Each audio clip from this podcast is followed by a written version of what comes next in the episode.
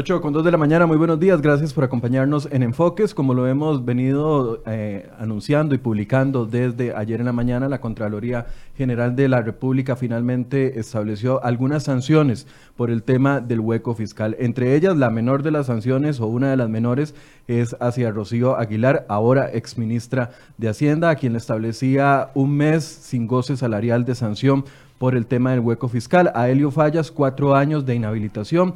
A la Tesorera Nacional, tres años de inhabilitación. Al director de crédito público, dos. Y al exdirector de crédito público, cuatro años de inhabilitación. Rocío Aguilar renunció el día de ayer antes de cumplir con esa eh, sanción y estamos a la espera de qué va a hacer el Ministerio de Hacienda con los dos jerarcas que tiene ahí en Hacienda y que tendría que despedir debido a la inhabilitación, siempre y cuando esto quede en firme el próximo viernes las sanciones establecidas. Para hablar de este tema y también para hablar de eh, reactivación económica hemos invitado a los diputados Eric Rodríguez Steller y Pablo Heriberto Abarca y en pocos minutos se va a estar incorporando Carlos Ricardo Benavides. Le doy la bienvenida, don Eric. Buenos días, gracias por estar acá con nosotros. Buenos días, don Michael. Un placer estar aquí nuevamente y un saludo también a don Pablo que nos acompaña. Don Pablo, buenos días. Buenos días, un gusto siempre compartir con, con los seguidores ¿Cómo toman la noticia del día de ayer?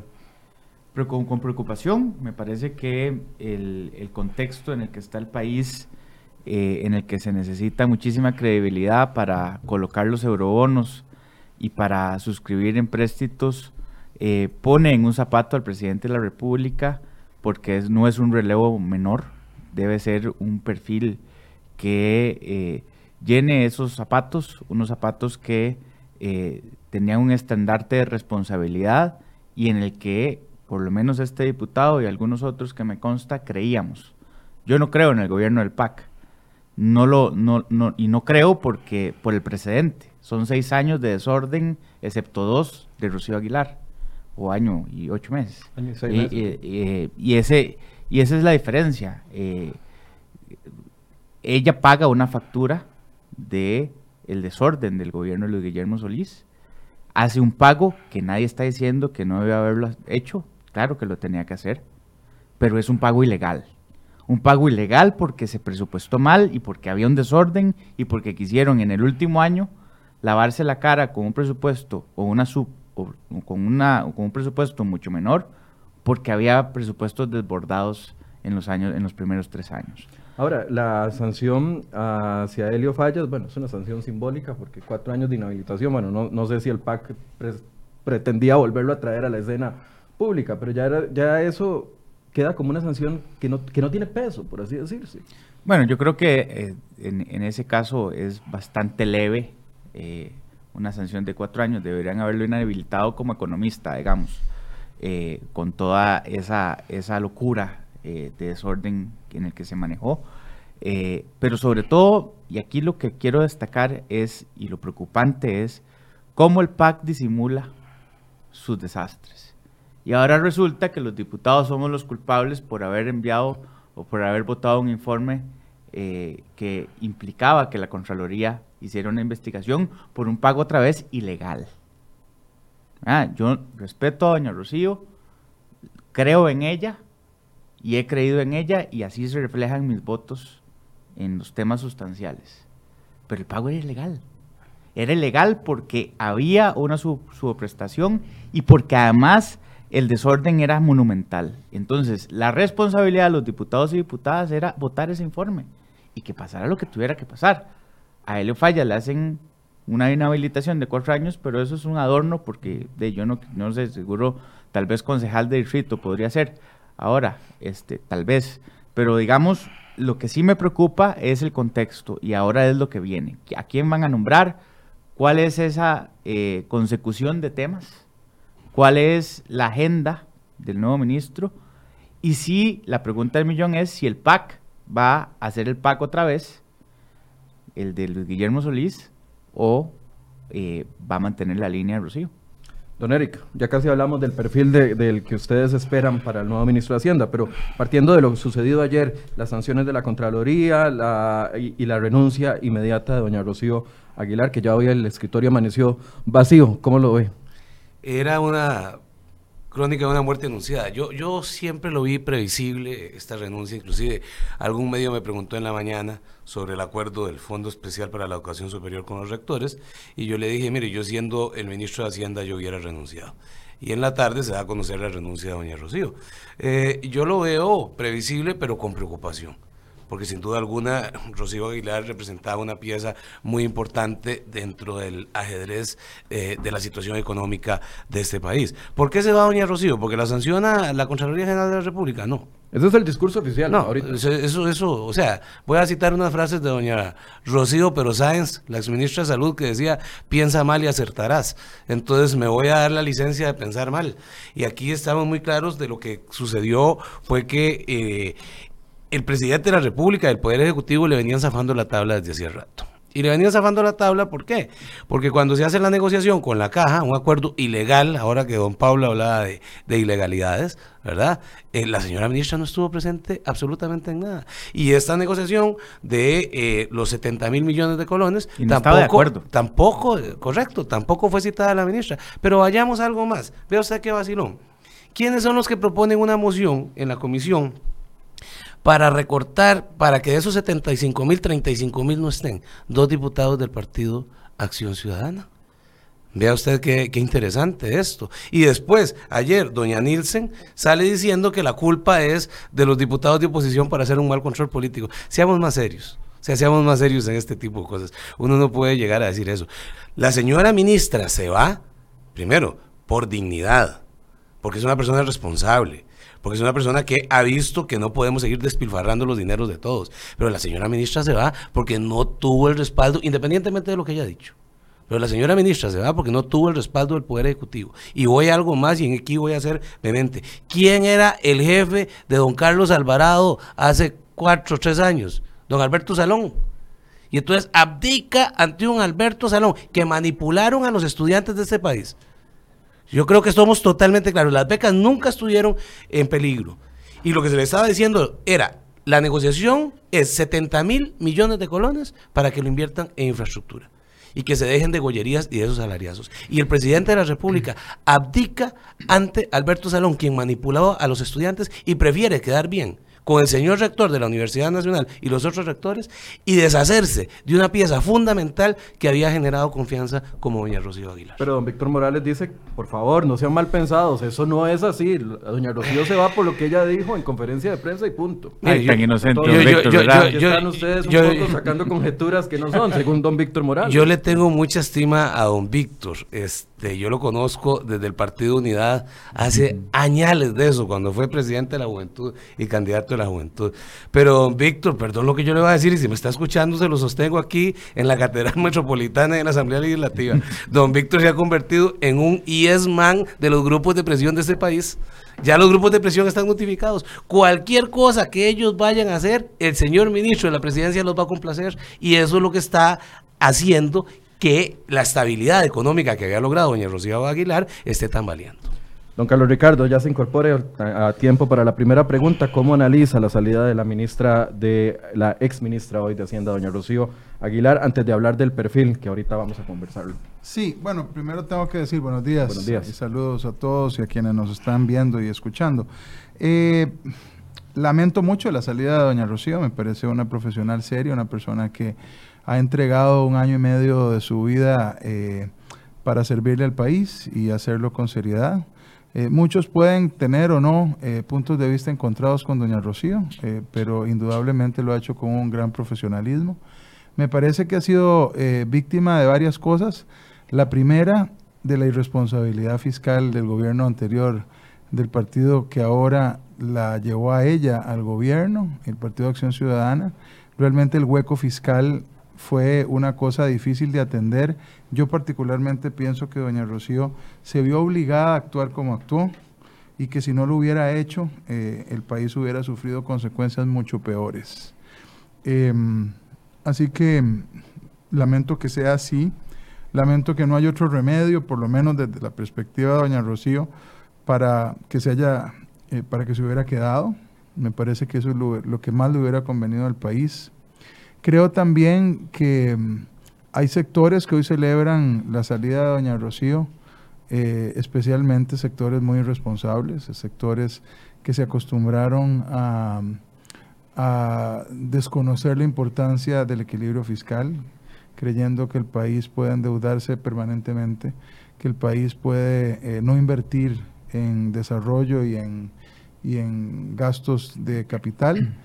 Y, bueno, yo en todo caso soy una persona positiva y aunque me duele muchísimo esto, y creo también que no va a ser sencillo encontrar una persona que reemplace de manera, eh, eh, digamos, equitativa eh, o equivalente a doña Rocío, soy optimista en el sentido de que eso es posible. Ahora, creo yo, y lo digo porque estamos aquí tres diputados de oposición, la oposición va a ser muy importante para eh, señalarle al gobierno que no estamos dispuestos a que se coloque una persona blandenga en materia del gasto público, una persona inútil en esa materia, una persona que no esté decidida a dar las mismas peleas que doña Rocío venía dando. Esto porque estamos pensando en nuestros en, nuestro país, en nuestro, en nuestro futuro, en nuestros eh, ciudadanos, y estoy convencido de que si no se toma la decisión adecuada en esta materia, sencillamente vamos a heredar un país cada vez más empobrecido y con más dificultades para encontrar una ruta al desarrollo. Ahora, la, gran pregunta es si se nos viene un problema aún mayor, porque a ver, sale doña Rocío Aguilar, pero además dentro de las consideraciones que tiene la Contraloría ayer,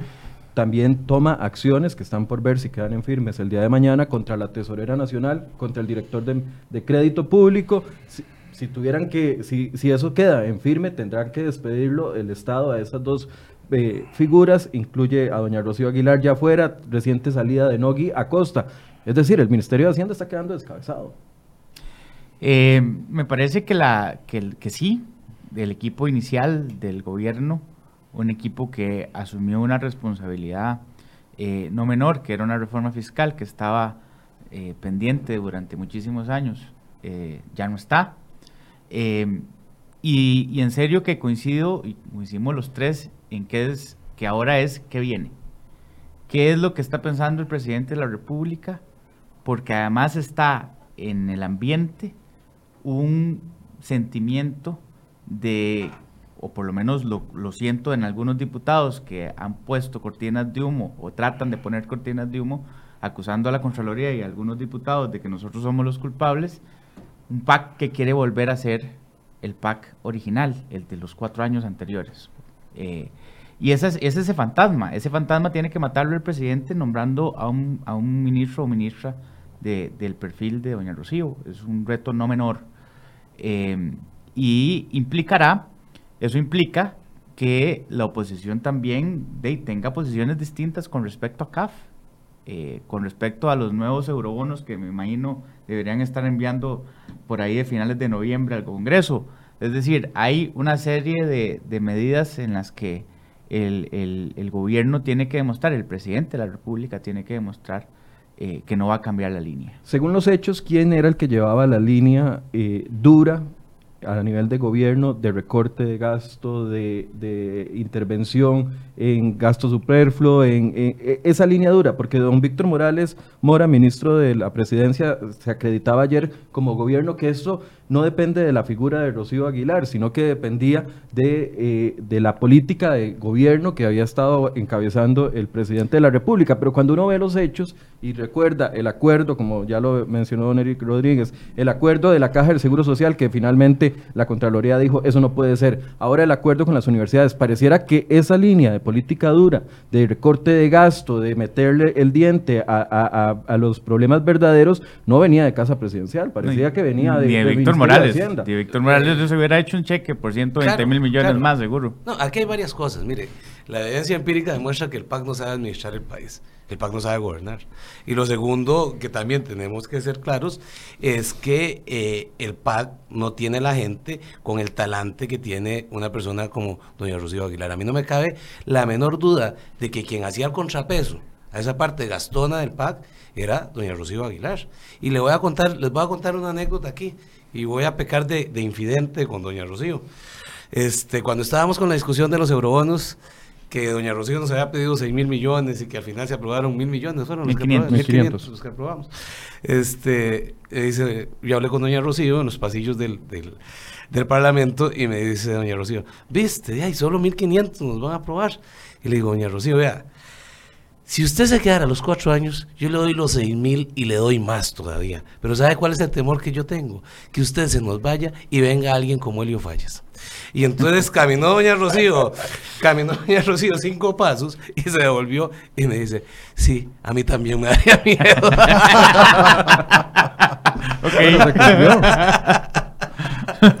esas son las cosas. Entonces, a mí lo que me da un temor terrible es que el PAC vuelva, lo que decía Pablo en este asunto, a sus andanzas del gobierno nefasto y desastroso de Luis Guillermo Solís. Por eso, ¿no le inspira confianza eh, la actitud de Casa Presidencial de acuerdo a los hechos que, hemos visto en los últimos tiempos? no me inspira confianza los últimos actos repito, con la estima que le puedo tener que ha hecho don Víctor Morales y lo que está diciendo don Víctor Morales me parece que no se ajusta a la realidad y no se ajusta a la realidad por algo muy sencillo. Si al PAC lo dejaran y a don Víctor lo dejaran negociar, todo, absolutamente todo se le concede a los grupos de presión de este país, a los cuales son clientela del Partido Acción Ciudadana. Don Carlos Ricardo, ¿confianza? ¿Inspira? ¿Esa línea dura viene desde Casa Presidencial o venía desde Hacienda? No, me parece Vamos a ver, yo creo que el análisis debe ir todavía más atrás. Don Carlos Alvarado gana una elección porque, entre otras cosas que hace, eh, hace una alianza con don Rodolfo Pisa y con la unidad eh, y, e inicia un gobierno confiando en gente muy valiosa como doña Rocío. Entonces creo que a don Carlos habría que acreditarle que creyó que le tuvo confianza a las ideas de doña Rocío, entendiendo la grave situación del país. Distinto a lo que hizo su antecesor, don Carlos Alvarado sí, digamos, reconoce la gravedad del problema y entiende que no puede hacer otra cosa y que entonces hay que negar al viejo PAC. Entonces hay que negar la oposición absurda de una cantidad muy importante de gente del PAC que había impedido que en el gobierno de doña Laura Chinchilla se hiciera una reforma integral, una reforma fiscal integral. Y además desconoce al viejo PAC, aquel del Melico Salazar y el, y el acuerdo, con, los sindicatos, ¿verdad? Lo que le permitió a Luis Guillermo Solís y su gobierno pasar cuatro años muertos de risa sin ninguna protesta en la calle, porque aquí no pasó nada relevante en materia, digamos, económica o de reforma del Estado. Entonces digamos que don Carlos y su equipo eh, entienden que más bien había que tomar un rumbo que otros partidos políticos habíamos señalado que debía de tomarse para que el país saliera de ese atolladero fiscal. Ese viejo PAC que está ahí latente, eh, parece que ya no aguanta, digamos, las ganas, eh. las ganas de de, de, de, meter, de meterle un mordisco al Estado y regresar a las andanzas. ¿verdad? Y eso hay que tenerlo muy pendiente. No, yo estoy claro que es muy posible que don Carlos eh, Alvarado tenga a lo interno de su partido un incendio permanente, porque estoy seguro que los grupos de izquierda de su partido, que son abundantes, deben estar reclamando eh, por esta política de orden fiscal, de restricción del gasto, de recorte de gasto superfluo, de, em, impuestos eh, de una manera integral. Es decir, eh, esos son grupos que no están acostumbrados a nada de esto, sino más bien al despilfarro y al vacilón. Entonces hay que tener mucho cuidado con esas presiones que puede tener el presidente Alvarado a lo interno. Yo creo que aquí la oposición es clave y por eso lo manifesté antes. Pienso que nosotros tenemos que eh, ponernos en esto muy duros para que la línea eh, para resolver nuestro gravísimo problema de finanzas públicas que está ahí, no se ha ido, no se ha terminado. Hicimos un gran esfuerzo por tener un plan fiscal integral, pero el plan apenas comienza a andar, apenas los costarricenses nos vamos acostumbrando a una nueva forma, digamos, de particularmente con el IVA, eh, y la reactivación económica no aparece todavía por ningún lado y mucho menos va a aparecer si no hay confianza por parte del mercado interno y por parte de los mercados externos. Me pregunto yo cómo vamos, cómo nos va a ir en la colocación de bonos, cómo vamos a colocarlos, a cuál plazo, a cuál tasa de interés, después de una noticia que eh, en, en, el sector financiero internacional no debe haber caído absolutamente nada bien como la salida de doña Rocío. Ahora, el perfil, ¿qué perfil tiene que tener el nuevo ministro de Hacienda? Bueno, eh, otra vez. Ya usted sí lo, ha ya, mencionado. Ya, lo he mencionado, el tema es que no niegue o que no quiera volver a ese PAC, eh, que bien señala don Carlos Ricardo como el PAC, que no creo que sea viejo, es el mismo PAC, nada más que por un acuerdo lo disimularon y lo han sostenido, pero el PAC es el mismo PAC. Eh, y entonces yo creo que no hay nadie dentro del Partido Acción Ciudadana que pueda mantener una línea como la que tenía Rocío y van a ocupar de una persona de alto nivel, eh, ojalá que venga de algún eh, ente internacional, eh, de alguna organización internacional ligada al tema financiero para que dé confianza al, sector. Hoy los bonos salen a la baja, amanecen a la, baja, hay una, una incertidumbre gigante porque ya de por sí había, es decir, y, eso sí, nosotros, como dicen en, la finca, nos, bañaron en leche a los costarricenses, porque las tasas en Estados Unidos nos están beneficiando para el tema de colocación de eurobonos, dichosamente. Si hubiese sido al revés, estaríamos en una, en una posición mucho más complicada.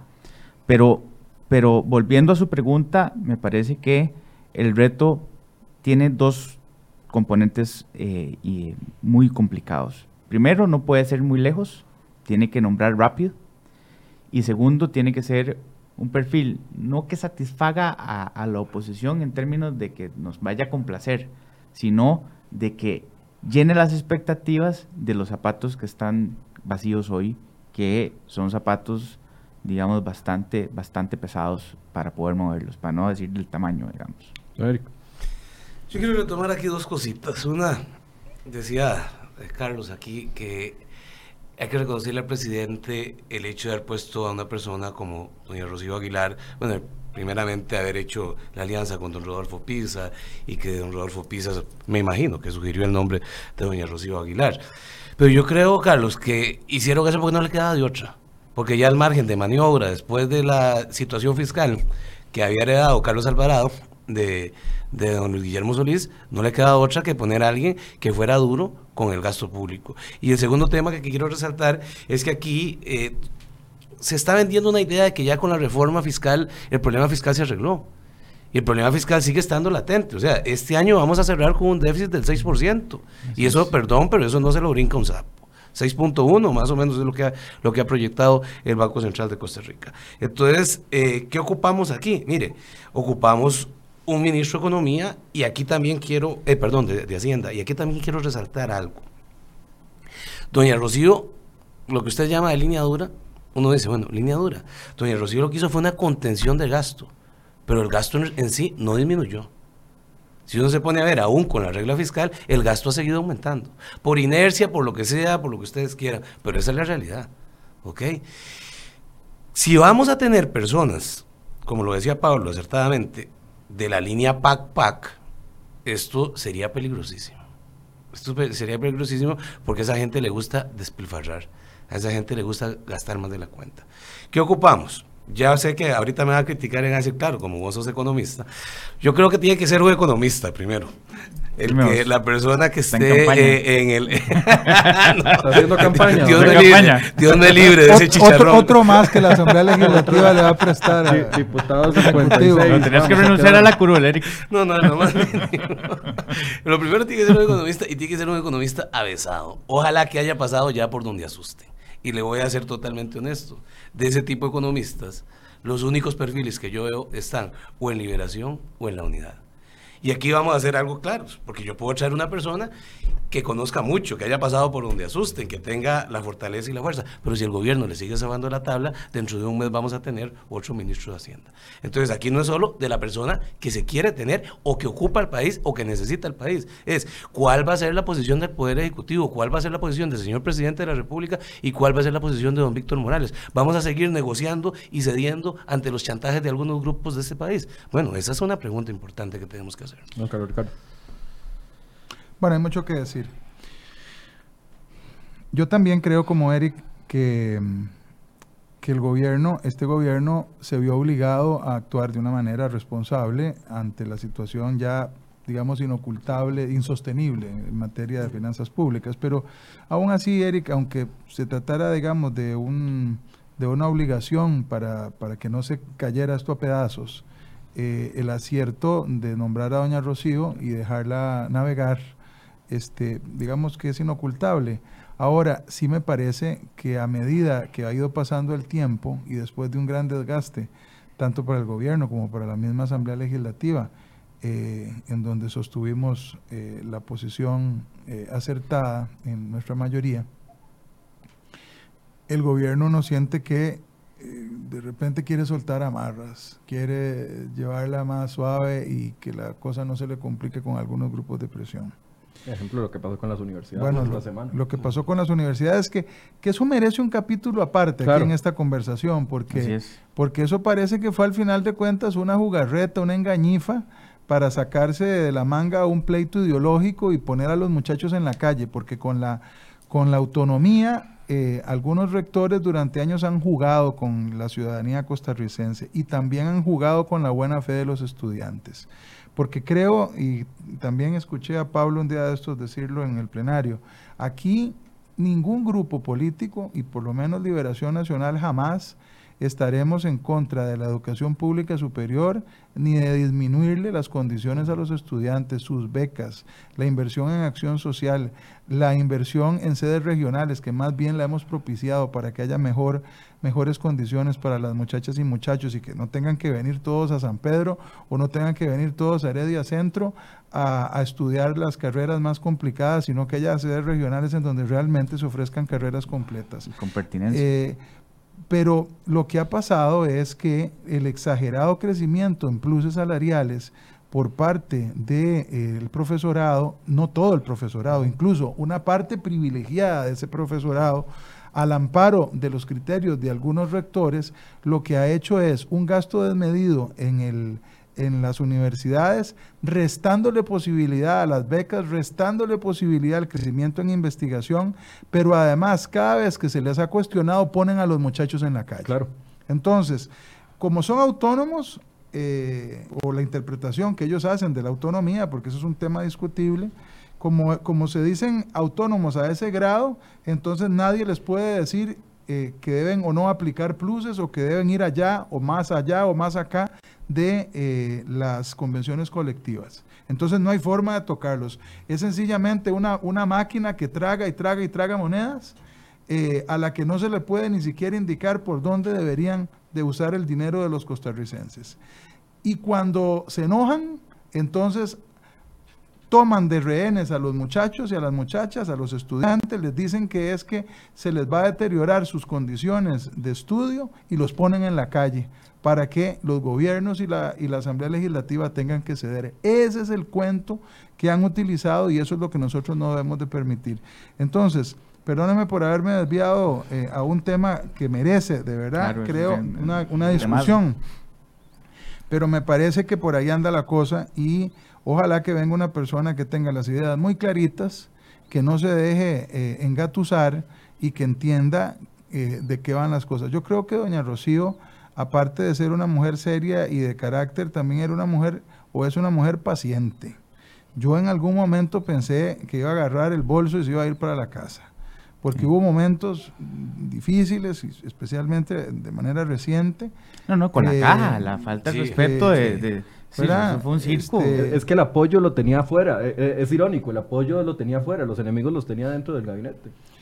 Sí, bueno, dentro del gabinete, mm, y digo, y eh, pero especialmente algunos otros grupos, digamos, de presión que están fuera y que, y que estoy seguro que ayer y hoy han estado celebrando la salida de Doña Rocío. Y, y Carlos Ricardo toca un tema que es fundamental.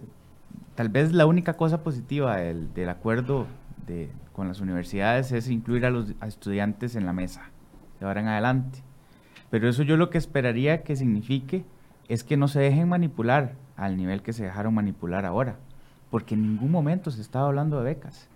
Hicimos una comisión especial del FES, usted me acompaña en esa comisión y diputado Jiménez ha hecho un gran trabajo en el tema, la diputada León y yo hemos estado criticando fuertemente la distribución del FES, no para reducirlo, y han dicho eso, y han hecho videos y han invertido millones de pesos en contra de los diputados que hemos estado cuestionando. Con recursos públicos. Con recursos públicos. o sea, para que, para que estemos claros. Es decir, hay campañas, hay catálogos, hay todo. Todos los estudiantes, por lo menos ya ahora más o menos saben que hay un cachetón que es de apellido Barca. Porque lo están manipulando.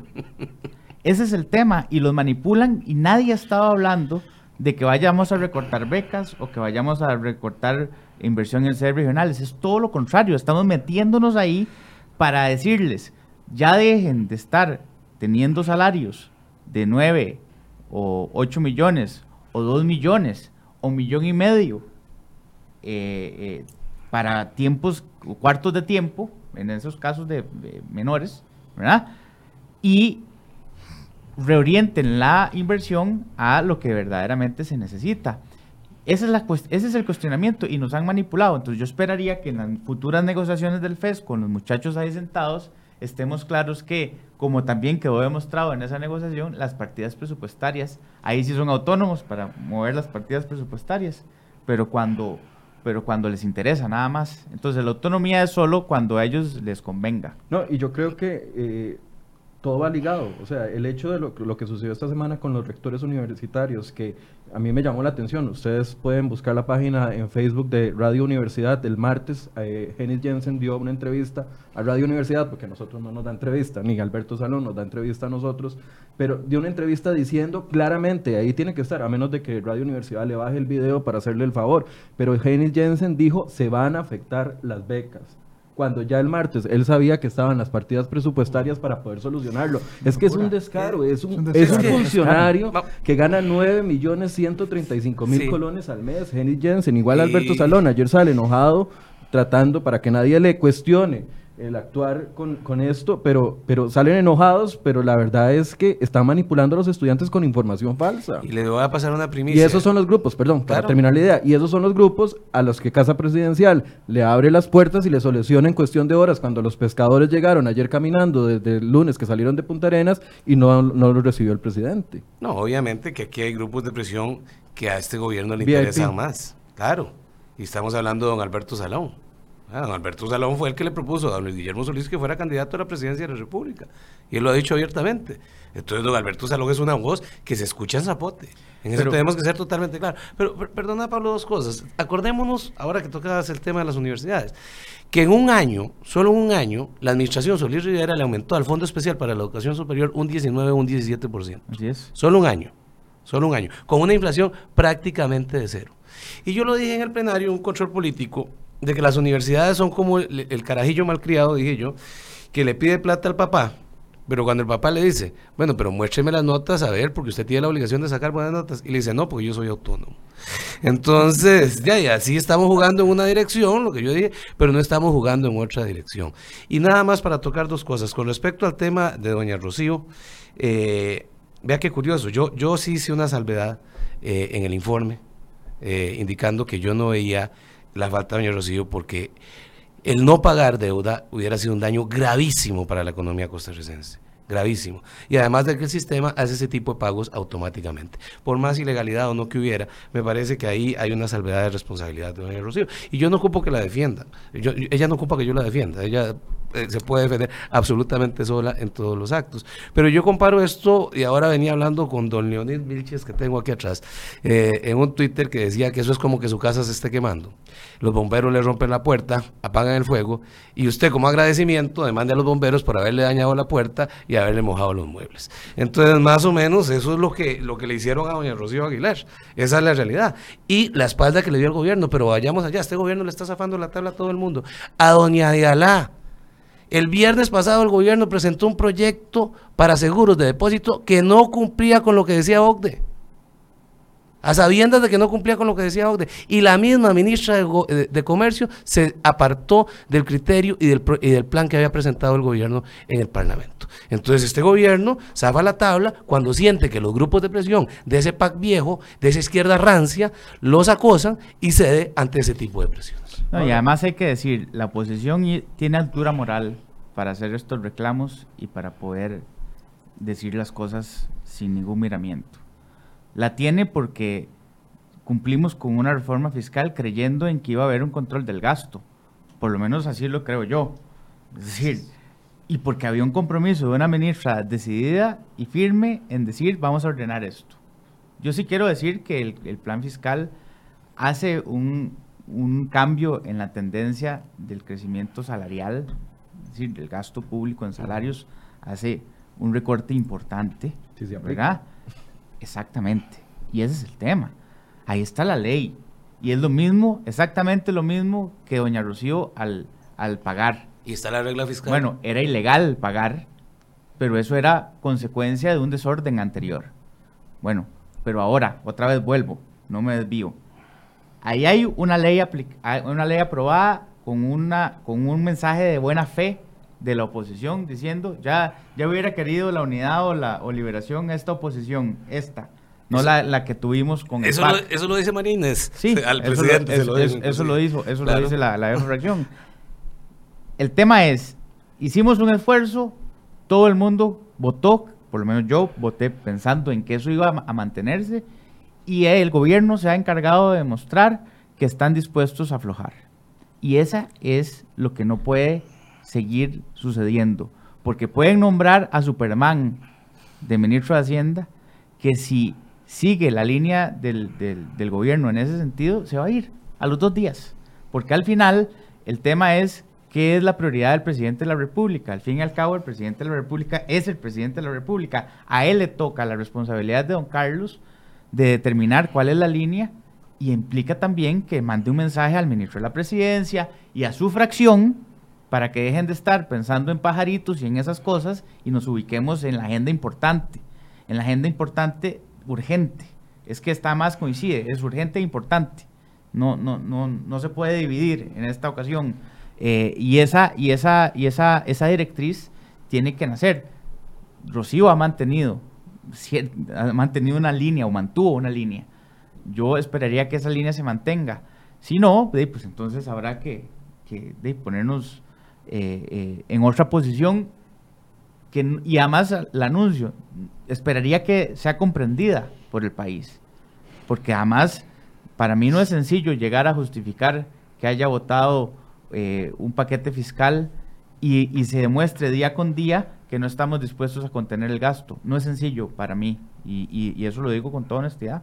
Bueno, para avanzar en la conversación y en el tema propuesto para el día de hoy, les habíamos solicitado a ustedes un balance sobre el tema de reactivación económica pasado este capítulo eh, de análisis de, de Rocío Aguilar. Logros y grandes deudas del gobierno hasta el momento con el tema de reactivación económica. No sé cuál gusta empezar. Carlos. bueno, así presidente mata democráticamente. el presidente mata diputado. El presidente mata, el presidente mata diputado.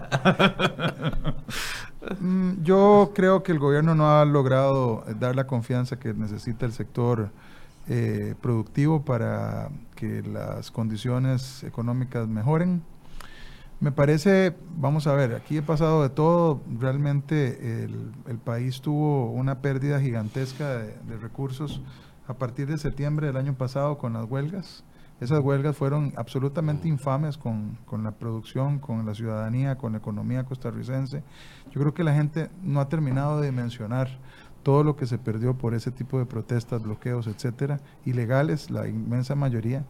Pero bueno, es un capítulo que, hay que tener en consideración. Lo otro que generó un gran, gran problema ha sido eh, toda la desinformación alrededor de la aplicación del IVA y eh, yo creo que eso ha generado una gran confusión al inicio. Cuando ya la gente empieza a darse cuenta de que eso no era la ruina eh, de sus negocios o de su familia, eventualmente vayan empezando de nuevo a invertir y a gastar.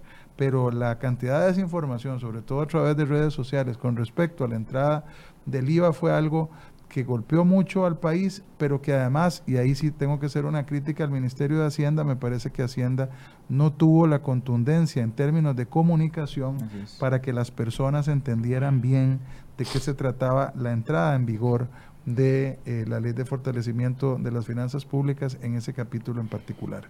Habiendo dicho eso, también tengo que decir que a mi gusto el gobierno la lleva muy despacio en materia de regulación y tramitología.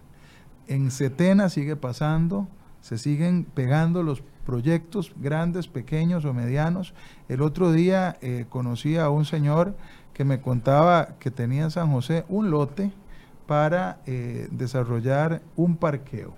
Estoy hablando, para, no quiero dar la ubicación, pero es, un, es, es, es, un, es, una ubicación absolutamente céntrica en San José, por donde han pasado miles de carros todos los años, y le pidieron un estudio de Setena para dejarlo abrir un lote como parqueo, y lleva seis meses postergando la... Eh, o sea, no era en el Prado Carrillo, era en el centro de la ciudad. sí, es en el centro de, San José, eh. ¿verdad? Eh, eso es una tragedia, mire, para la economía nacional. Eh, hace poco me decía un funcionario eh, público de la necesidad de reparar un puente y es un cuento que ya se contó mucho y en campaña incluso se, se había transmitido esa idea, pero aquí me trajeron un caso real, cómo necesita el Ministerio de Obras Públicas un permiso de setena para reparar un puente que existe hace 60 años. ¿Qué, cuál es la novedad ambiental alrededor de un puente que existe hace esa cantidad de años? Ahí tenemos el proyecto 20.995. ¿Y, cómo no le podemos dar eh, prioridad a ese tipo de cosas? Bueno, magnífico, este Pablo, hagamos lo posible para aprobarlo este año.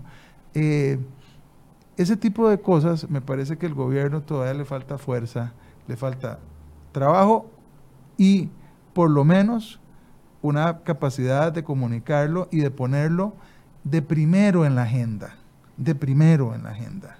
Temas que tienen que ver con el desarrollo, por ejemplo, del turismo, que creo que al gobierno también le falta un poco eh, llamar la atención en esa materia. Ese es un sector que sigue creciendo. Así es. Es el único probablemente que sigue creciendo. Y al doble que el resto. ¿Verdad? Eh, bueno, ahí hay una oportunidad de, desarrollo, pero si usted a un hotel, eh, una inversión hotelera, eh, le tarda en Setena un año y medio o dos años o tres, o tres para, para, para, para, para decirle que sí, o si es en playa y no hay eh, plan regulador, como no lo hay en la inmensa mayoría del territorio costero de este país, le tenés que decir adiós a la inversión. Y entonces, y ya voy a terminar con esto, porque sé que a Pablo le gusta este tema. Se me va a este, colar Pablo. Este, este tema tanto como a mí.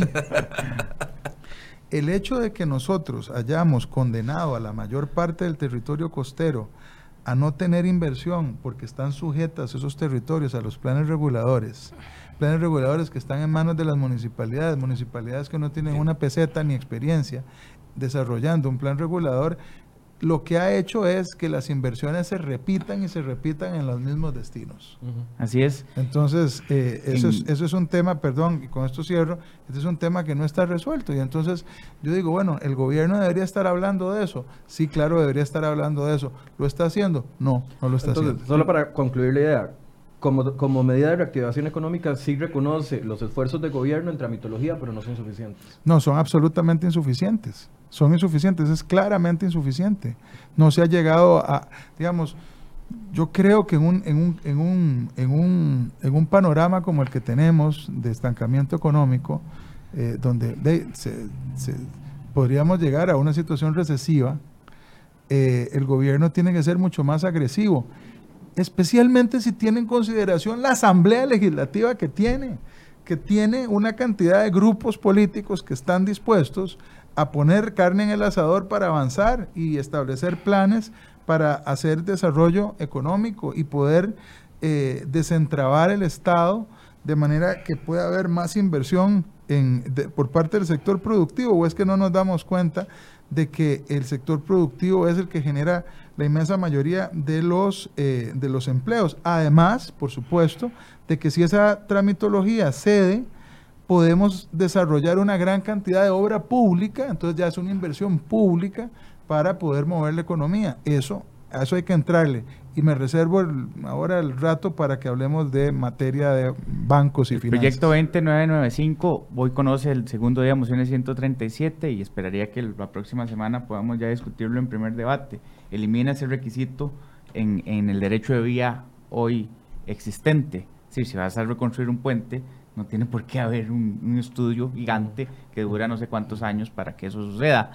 Y en, y en julio del año, del, entrando a la Asamblea Legislativa, en la gira de Guanacaste, le hablé al, al, presidente Alvarado y a la primera dama de que era urgente una mesa en la que ellos lideraran de escoger 15 o 20 cantones y incluso 15 o 20 distritos, sentar al INBU, sentar al, al INDER, sentar a las municipalidades y tal vez no hacer plan regulador, pero sí hacer decretos de unificación. Y con eso se puede concesionar. Y si usted pudiera concesionar gran parte de esa costa, le aseguro que va a generar empleo y reactivación económica, porque ese sector, entre más oferta tenga, ahí va a tener gente que va a venir. Este, ese, este destino no le, no le tiene pereza a que haya más oferta. Ese es el tema. Y ahí el, el gobierno ha sido incapaz de hacer una revisión eh, de esos planes reguladores o de zonificaciones y no ha podido concretar planes reguladores. Ahí está la clave de al menos 200 mil empleos en el paso de tres o cuatro años. Facilito, pero esa no ha sido la prioridad y no ha sido eh, prioridad eh, en el entendido de que no hay ningún solo avance en planes reguladores que por lo menos yo conozca. ¿En qué sí reconoce reactivación económica y en qué no? Vea, yo este año y medio, o sea, puede ver algo específico que usted diga si es medida de reactivación económica o no. Bueno, reactivación económica, digamos, yo veo que del gobierno eh, iniciativas así sustanciales no, no, no recuerdo. Sí reconozco que ha habido un esfuerzo en un acomodo presupuestario y en un manejo mejor de la deuda, eso sí. Pero en términos de eh, proyectos que el Ejecutivo haya alzado como bandera, e impulsado con ahínco y que nos hayan jodido a la oposición y que nos digan, mire, es que esto es urgente, ¿qué tal? No puedo decirlo. Don Eric, ¿usted? Bueno, varias cosas. Yo sé que tengo representantes aquí del sector turístico y que no es un tema menor y es fundamental en la economía de este país. Pero yo toco varios puntos. Eh, comparto con Carlos. Carlos acaba de decir una palabra, yo la he repetido y la mayoría de economistas la han repetido. Mire, mientras no haya confianza, usted no va a tener reactivación económica y no va a tener crecimiento económico. Así tenga las tasas de interés al 0%. ¿Por qué? Porque si no hay confianza, ni consumidores ni empresarios van a ir a pedir plata a los bancos, ya sea para montar un negocio o para consumir más. Eh, el otro problema que yo veo este gobierno y es que saca algo así como una un lamento desesperado con este asunto de reunificar deudas y de que en 20 años eh, darle mayor plazo, menores tasas de interés, ya que hasta, que no paguen 50%. Para Volvemos al punto de las teorías keynesianas superadas en la mayor parte del mundo, donde se trata de reactivar una economía a través del consumo. Mire, las economías se desarrollan a través del ahorro y la inversión. Esto, esto no tiene que ser fundamental. ¿ok? Ninguna economía del mundo se ha desarrollado a través del consumo. Vea usted que cuando John Maynard Keynes le preguntan sobre sus medidas, le dicen, bueno, sí, pero son medidas de corto plazo y en el largo plazo, ¿qué va a pasar? Y John Maynard Keynes nos dice, en el largo plazo todos estaremos muertos. ¿Ah? Entonces, con ese tipo de medidas, usted le puede dar oxígeno a una economía, pero no reactiva una economía. Y para que haya ahorro y haya inversión, usted tiene que generar confianza. Y ese es el problema que hay. Aquí hay algo interesante, aparte de lo que comentaba sobre el, el sector turístico. ¿Qué pasa con Alianza del Pacífico? La ministra de Comercio Exterior, doña Dialá, dijo que era necesaria entrar Alianza del Pacífico. Pero el ministro de la Presidencia dice que en plan de gobierno se dijo no vamos a entrar y se ah, cumple. Entonces, ¿cómo quieren reactivar una economía? Ahí hay un mercado que es inmenso y que es potencialmente eh, eh, grande para un país como Costa Rica para seguir desarrollándose. Y voy a algo más. A mí me hace gracia porque el presidente dice que es que él ha soltado nudos y por eso sale tan mal en las encuestas. Yo lo dije en el Parlamento, ¿cuáles son los nudos que ha soltado Carlos Alvarado? Reforma fiscal, Asamblea Legislativa. Educación dual, Asamblea Legislativa. Teletrabajo, Asamblea Legislativa. Habdeba, Asamblea Legislativa. Entonces, ¿cuáles son los grandes nudos que ha soltado este gobierno? Este gobierno sencillamente yo no lo veo reactivando la economía de este país. Y no lo veo generando confianza. Y mientras no genere confianza, ¿cómo va a generar usted confianza? Cuando su principal pieza la prefiere cambiar usted a doña Rocío Aguilar, que se vaya, pero quedarle bien a don Alberto Salón porque fue patrón mío. ¿Ah? Entonces, cuando se dan este tipo de cosas, usted jamás va a generar confianza. Ahora, el gobierno ha dicho el ajuste de tasa de política monetaria, eh, la, reducción del encaje mínimo legal, el plan salvamento, los anuncios en el mes, aquel famoso mes de reactivación económica en junio, que se vino nada más una, una serie de anuncios de empresas que va, iban a abrir puestos de trabajo. O sea, ahí ven reactivación económica, ¿no? Porque eso es lo, que, con lo que se defiende el gobierno. punto. Usted puede tener las tasas de interés en cero puede tener las tasas de interés en cero. El problema es que si no hay confianza nadie le va a pedir un préstamo. Aquí no es un asunto de tasas de interés o no, o de bajar el encaje mínimo legal o no. Aquí el asunto es que si usted no genera esa confianza, la gente no va a ir a solicitar créditos y usted no va a reactivar la economía. Parte de eso es que muchos bancos tienen dinero, pero no tienen la demanda de crédito para prestar ese tipo. Don Carlos. Ya vi que se nos yo está quería, el tiempo. Sí, yo quería tocar el tema eh, de la cosa bancaria. Eh, a mí me parece, y lo he venido diciendo últimamente con más frecuencia, que deberíamos de revisar y los bancos deberían de revisar eh, más allá de los créditos de salvamento y tal, que yo no estoy en contra, si funciona y le funciona a un sector de la población y al sector público para salir de algunas deudas, me parece perfecto. Pero me preocupa mucho el crédito para el sector productivo, que es el que debería de tener una gran prioridad para que podamos desarrollar también riqueza y empleo. Y eh, sigo observando que para el pequeño y mediano empresario o empresaria en este país, eh, hay un problema que tiene que ver tanto con la tasa de interés como con el plazo eh, que se estila prestar. Porque los plazos son muy cortos para los efectos de arriesgarse en determinada inversión. Si usted tiene un plazo corto para pagar, cuando solo le prestan a 30 años para una casa, pero no para un negocio, a usted sencillamente lo condenan a pagar una, una mensualidad muy alta y entonces se echa para atrás. Lo que sucede en muchas eh, sociedades, en muchas economías, es que los préstamos para producir son préstamos de muy largo alcance, de muy largo plazo. Hay gente en este país que yo he escuchado que trae préstamos, especialmente gente de origen de ciertas nacionalidades, que les ayudan y traen eh, dinero de esas otras eh, latitudes a un, no solo una muy buena tasa de interés, sino a muy largo plazo, con garantías que, que, ponen allá en aquellos países. Así no debería de ser. Lo que debería estar ocurriendo en Costa Rica es que lo que parece ser, o lo que es una excepción, porque me han comentado que en el caso de Banca para el Desarrollo, básicamente la diferencia de Banca para el Desarrollo es que el plazo es, es más eh, amplio. Lo que, lo que es una excepción hoy debería ser una regla y que entonces el crédito para el sector productivo sea un crédito mucho más liviano y entonces estimulemos realmente la producción. La gente no, eh, en el mundo entero no es que tiene la plata para poder invertir, la tienen que poner los bancos. Y entonces cuando se trata de operaciones que están garantizadas, por ejemplo, en garantía inmobiliaria, eh, deberían entonces los bancos tener esa condición para los efectos de poder prestar mejores condiciones. Yo, también esto lo he hecho en el plenario, me parece que hay que revisar el papel de la banca. Eh, el presidente me parece debería tener, eh, debería de ir a juntas directivas de los bancos del Estado, debería pedirle una cita y sentarse con los directivos en una sesión abierta, hablar de cuáles son las prioridades de los bancos. Hoy hay plata guardada y echando moho y hoy también están recogiendo una cantidad importante de propiedades y eso lo que va a hacer es estancar, es estancar más la economía. Yo hablé en el plenario también de que era necesario de medidas extraordinarias. ¿Por qué no congelar el pago del, principal durante unos meses para aquellas empresas que hoy tienen alcanzado el flujo de caja y que puedan eh, eh, tener un, un respiro para poder eh, salir adelante y no, y no desemplear o emprender o ampliar. Eh, esas son medidas no de, un, de una directriz que le va a aplicar solo al nivel 1 de cliente, de perfil de cliente. El nivel 1 es el que no, nunca han cumplido.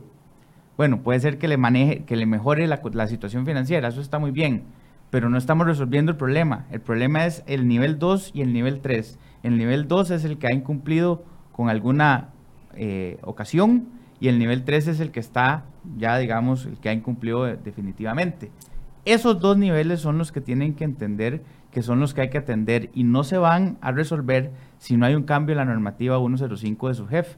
La misma normativa que dice el director de su jefe que no va a cambiar.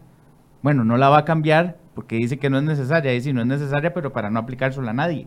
Si no la cambias, no va a aplicarle a nadie el, plan de salvamento y por lo tanto estamos perdiendo el tiempo. En Con esto usted me dice que hay medidas, de, medidas que podría tomar el gobierno para reactivar la economía y que no se están haciendo. Inmediatas, que son de, de, de aplicación inmediata. Las que podamos hacer nosotros en la Asamblea serán de mediano plazo, pero las que puede tomar el Ejecutivo, que es finalmente el dueño de los bancos, que esa es una ventaja que tiene este país, no otros países, y que además tiene tres, digamos que dos de control absoluto, pero pero en esos dos podrían hacer formas distintas, obviamente sin implicar un riesgo sistémico, pero hay que salirse de la caja, hay que pensar distinto.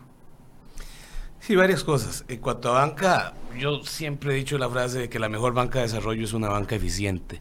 Si uno analiza los márgenes de intermediación financiera, o sea, la diferencia entre tasa activa y pasiva, o sea, la diferencia entre la tasa que los bancos cobran y la tasa que los bancos pagan, sigue siendo alto, aunque ha habido mejoras. Pero yo creo que ahí queda un espacio para trabajar y hacer una banca más eficiente. Y lo otro que sucede aquí es que si la banca estatal es más eh, es menos eficiente, entonces la banca privada se tapa con ese efecto paraguas o ese efecto sombrilla. Y eso también obviamente es preocupante, porque pudiendo bajar esos márgenes de intermediación, la banca privada se eh, tapa con ese paraguas y mantiene márgenes similares o más altos, inclusive que los, que los de la banca estatal.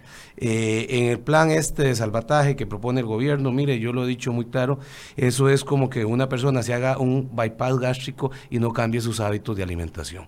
Entonces, igualmente, usted puede darle un mayor plazo que si no cambia los hábitos de consumo las personas van a estar endeudadas y ya sea en el sector informal o en el sector formal después de 15 años. Y ese, y ese es un problema muy serio. Y a mí me hace gracia porque dices que vamos a dar educación financiera. Yo estoy de acuerdo en dar educación financiera, pero esa educación financiera va a empezar en la escuela venir a dar educación financiera ya gente de 50, de 60 años, de 40 años, me parece que les agarró un poquito tarde para ese tipo de cosas. ¿Y quién va a asumir los costos de dar esa educación financiera? ¿Y, ¿Quién los va a dar, don Elio? Ya no sé, ojalá que ah. no, porque ahí sí ah, nos lleva el diablo.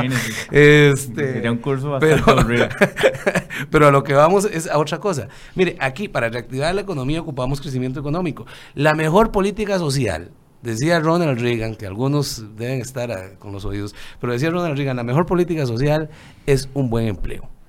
Y aquí tenemos un 12% de desempleo. Mientras no, a eso es lo que debe estar atacando el gobierno y ver si el desempleo es cíclico o es estructural, que a mí me parece que es un desempleo estructural, que hay que atacar otras medidas y que no es fácil de bajar. Pero por lo menos la parte cíclica, a ver qué medidas se puede dar para que haya un crecimiento económico que genere empleo y obviamente eso va a crear reactivación económica y va a disminuir la pobreza. Aquí la gente nos está diciendo que muy mezquinos porque no reconocemos ninguna política clara de reactivación económica. Esa fue la pregunta que les hice y pareciera que... Pero usted mencionó varias Usted mencionó varias, varias acciones, las cuales son dignas de reconocer.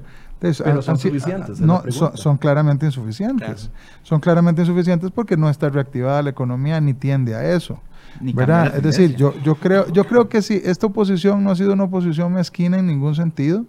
Y creo, y por lo menos en este, voy a hablar por mí para no embarrarlos a ustedes, pero yo he procurado siempre reconocer lo que hacen los partidos que no son el mío, tanto si están en oposición como si están en gobierno detesto la mezquindad y cuando hemos estado en gobierno también lo he señalado. Eh, igual cuando fui diputado en el 2002-2006 con don Abel Pacheco, procuré, siendo liberacionista, ayudarle todo lo que pude al gobierno de la unidad en aquellos años. Pero bueno, igual hay que decir, cuando las cosas no están funcionando, no están funcionando. Y a este gobierno la reactivación no le va, ni le está funcionando, ni está sucediendo. Y aquí estamos tratando de alertar eh, de plantear ideas y de ayudar, porque seguimos en la disposición, por lo menos yo siempre voy a estar en la disposición de que las cosas salgan bien. Yo no creo en aquel cuento de que a los gobiernos que no son del partido de uno les tiene que ir mal para ver cómo se encarama después el partido de uno. Jamás. Lo que tiene que haber más bien es cooperación para que a todo gobierno le vaya bien.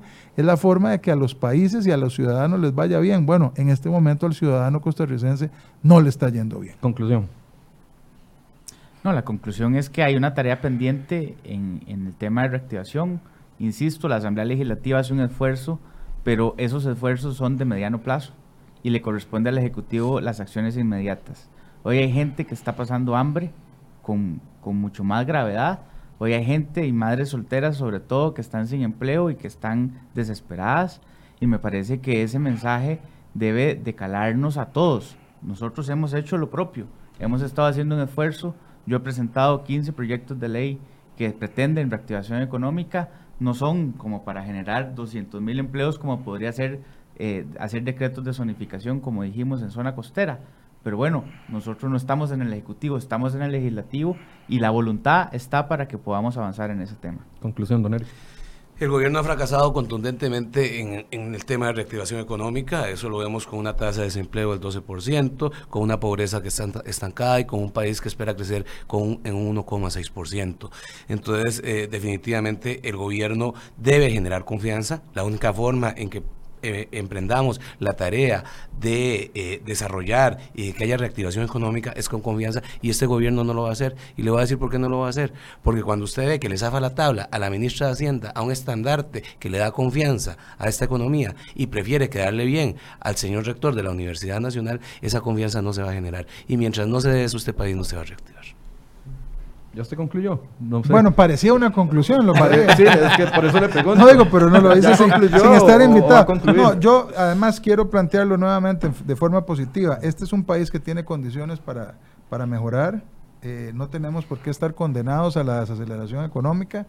Eh, por lo menos desde la Asamblea Legislativa hay suficiente disposición para entrarle a los problemas el Ejecutivo tiene que reaccionar, el Ejecutivo puede hacer mucho más. Hay planes remediales, planes de emergencia, eh, autorizaciones de carácter temporal que podría plantearle a la Asamblea Legislativa y que estoy seguro que no caerían en sacos rotos, sino que, podríamos eh, entrarle a eso entendiendo la grave situación que estamos viviendo.